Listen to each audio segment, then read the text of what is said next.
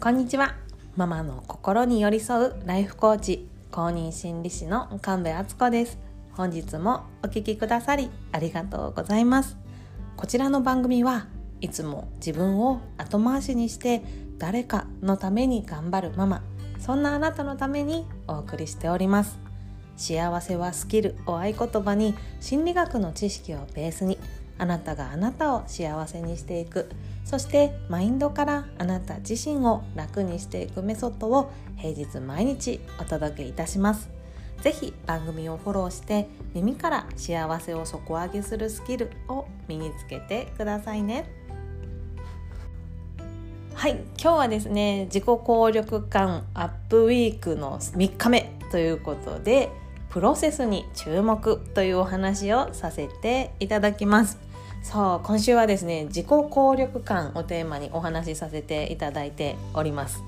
私たちがね幸せになるには自分自身の成長っていうのが欠かせないんですよね。なぜかっていうと私たちって生まれながらに成長したいっていう欲求を持って生まれてくるからなんです。でその欲求を満たしてあげることっていうのが心から満たされる幸せにつながっていくんですね。で私たちが成長成長していく時にまず必要なことって何だと思いますか？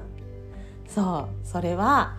自己効力感なんですね。そう自己効力感っていうのは心理学用語の一つでこう課題に取り組む時。たとえそれが困難な状況であったとしてもあ自分はできる。挑戦してみよう。とね自分に対して確信だったり自信っていうねもののイメージが持てることを自己効力感と言いますよっていうふうに言われててこれはねこうどんなことにも挑戦できる力とも言えますよね。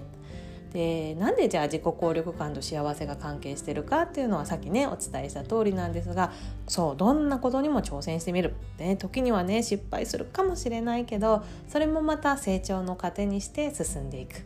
でね諦めずにいつかはできるはずとね自分を信じて取り組み続けることで結果的に成長して達成感を味わってで心から満たされる幸せを手に入れることができるんですよね。で今日の結論をここでお伝えしますね。ごめんなさい。最初に言うの忘れちゃってた。そんな日もあるねということで今日はここで入れさせていただきます。そう。その自己効力感を高めるスキルの3つ目。今日今週のね紹介する3つ目は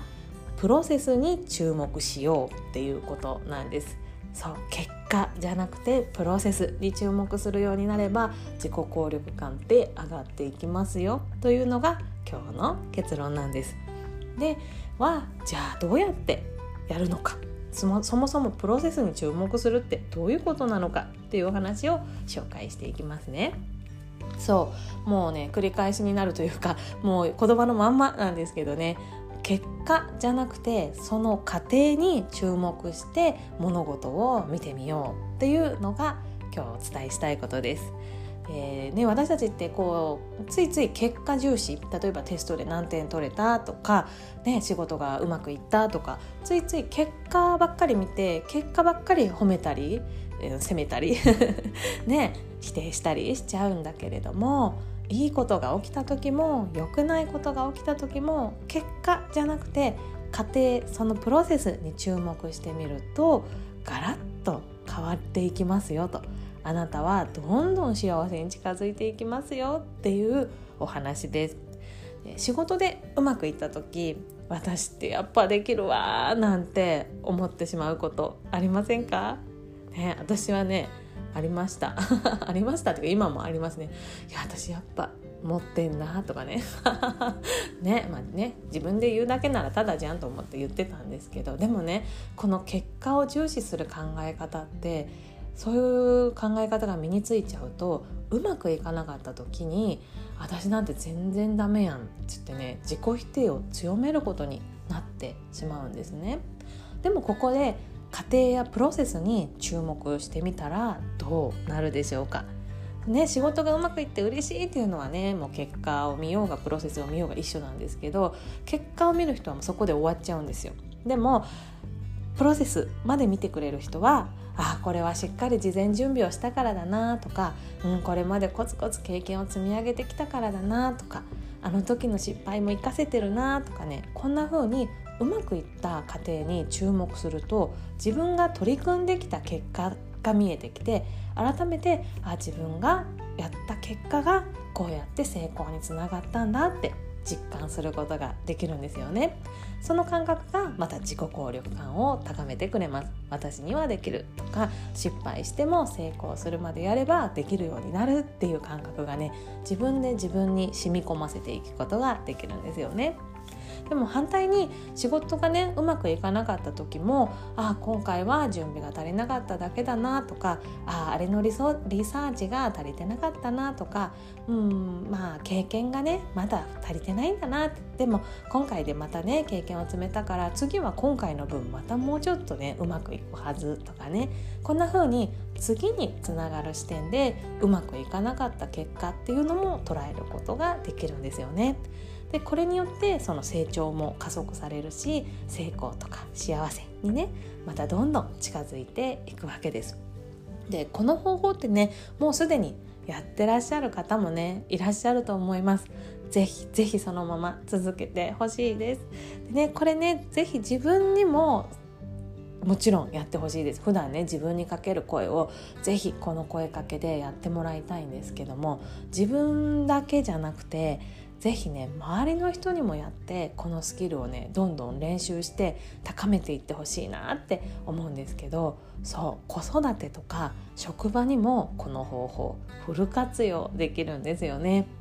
でお子さんがテストで良い点数を取った時とかねあのソフトボールの試合でねホームランを打った時とかねあなたはどんな風に声をかけますか？ね私はですね「いやすごいやん」とか「え天才じゃない?」とか「もともと賢いもんね」とかねこんな風に結果を褒めていたんですよ。で例えばね職場だとしたらやっぱね後輩とか同僚の人とかがこうねいい仕事パフォーマンスをしてくれたってなったら「やっぱね仕事できるよね」とか「さすがやね」とかねこんな風な声かけ良かれと思ってしていないでしょうか私はめちゃくちゃ良かれと思ってやってました。ね。本当もうすごいみたいな。やっぱ仕事できるよねみたいなことを言ってたんですけどこれって実は結果重視の声のかけ方なんですね。でとってもいい声かけのようなんですけどもこのような声かけで止まってしまうとこの「すごいね」とか「さすがだね」で止まってしまうとテストが点が取れないと自分はダメだとか仕事でミスをするようになったらおしまいだとかこんな風にね条件付きの自己肯定感とか強いプレッシャーをね感じるようになってしまうんですよね。なのでその結果挑戦を恐れて挑戦しなくなるので成長のねチャンスを逃して幸せをねゲットする機会が減ってしまうんですよね。なのでおすすめしたいのが結果を重視した声かけです例えばねお子さんがいい点取ったとかテストでねいい点取ったとかだったら「あテスト前に時間かけて復習しとったもんね」とか「あ授業中にしっかりノート取っとうもんね」とかあ分からんなっていうところそのままにせずその場で質問したり調べたりしとったもんねとかねこんな風に過程やプロセスを重視した声をぜひかけてみてください。でこれによってね相手はあこの人は自分のことをよく見てくれてるなっていう安心感とか喜びっていうのも感じられるし自分の取り組みがこの成果を生んだんだっていう実感にもつながるんですよね。で加えてあそうかその方法例えばねさっき授業中しっかりノート取っとうもんねみたいなことをこちらが伝えたとするじゃないですかそしたらなるほどあの行動がこの結果につながってるんだったらその行動をこれからも続けようってその行動を続けてる自分は次回もきっとうまくいくっていう風にうまくいく手段を学び取ることもできるし次に挑戦する力も湧いてくるわけです。なのでねぜひぜひね、何かねこう心が動くことが起こった時いいことだったり、まあ、悲しいこと嫌なことが起こった時にも是非ねその結果にね注目せずにその過程プロセスにね注目して声をかける考えてみるっていうのを是非是非やってみてください。もしねあ私それもうすでにやっとるわっていうのがあったらもうねそれは本当に素晴らしいことです。あなたにももちろんだしあなたの周りにもあなたがね幸せを広げているのでもうそれはぜひぜひ続けてくださいね。ということで本日は自己効力感アップウィーク第3日目ということでプロセスに注目というお話をさせていただきました。是非ねご自分にもご家族にもそして職場でも結果ではなく家庭注目した声かけをどんどん積み重ねていってもらってあなたやあなたの大切な人たちの自己効力感を高めていってくださいね。そして成長する幸せっていうのを心の底から味わってみてください。この後も良い一日をお過ごしください。ではまた明日お会いしましょう。神戸敦子でした。